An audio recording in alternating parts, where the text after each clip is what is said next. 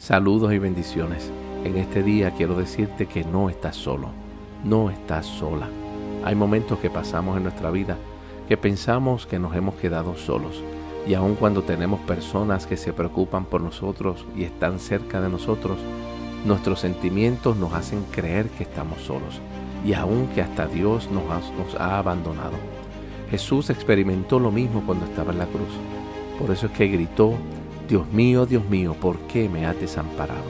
Parecería como que el Padre se olvidó de su Hijo, parecería que el Padre lo abandonó, lo dejó, lo desamparó, pero esa no es la realidad. Jesús estaba citando el Salmo 22 y estaba gritando como nosotros gritamos en muchas ocasiones, pensando que Dios nos ha abandonado. Pero de igual manera como el Padre jamás abandonó a Jesús, Dios nunca nos abandona a nosotros. Cuando nosotros leemos el Salmo 22 de donde Jesús estaba citando, en el verso 24 dice, pues Dios no ha pasado por alto ni ha tenido en menos el sufrimiento del necesitado. Él no le dio la espalda, sino que ha escuchado sus gritos de auxilio. Aleluya. En este día quiero decirte que Dios no te ha dado la espalda.